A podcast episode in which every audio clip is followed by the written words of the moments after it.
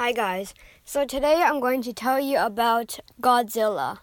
So I just watched this movie lately and Godzilla is a giant monster. Well, not a monster, but a giant lizard that was created by radiation. So humans created radiation and Godzilla existed. Now Godzilla is the human's friend, but Godzilla is like terrifying and stuff. And Godzilla had a lot of monster friends, I guess.